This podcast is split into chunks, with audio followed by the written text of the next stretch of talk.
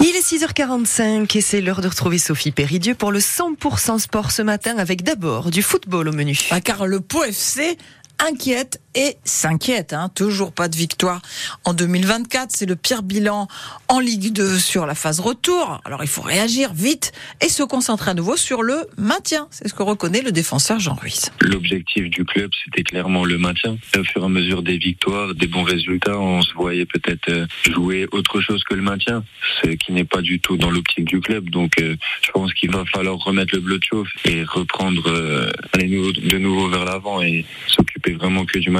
Donc il faut vraiment qu'on commence par gagner en 2024 parce que sinon ça peut être très compliqué.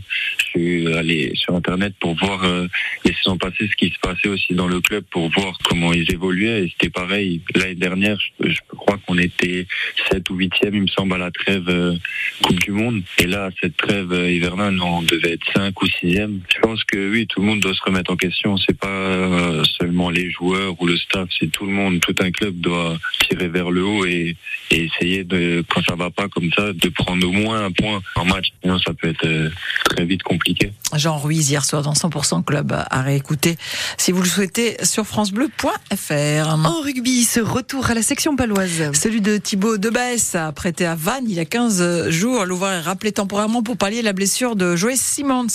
Debesse devrait rester trois semaines en Berne puis reprendre ensuite la direction de Vannes pour terminer la saison en Pro les deux.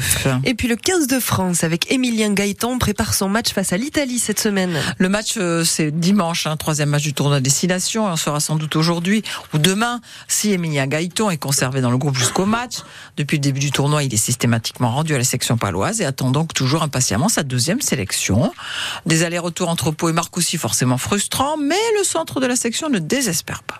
C'est comme ça, hein, il faut s'y faire. C'est plus les voyages qu'il faut prévoir euh, pour la récup. Mais à part ça, euh, je suis très content de monter. Euh, bien sûr, c'est une déception de descendre, mais il faut voir le, le verre à, moitié plein sur ce côté-là et la chance va tourner. quoi. C'est l'Italie, c'est quand même un gros match, donc je pense pas qu'ils vont tourner, mais bon, on sait jamais. Moi, je serais prêt à, à relever le défi. C'est vrai que voilà, j'ai envie de jouer bah, pour l'équipe de France. C'est le rêve de tous les gosses, j'ai envie de dire, mais même dans ma tête, voilà, c'est l'objectif. maintenant, il y a, y a, beaucoup de concurrence, donc il faut passer par là aussi. Quoi.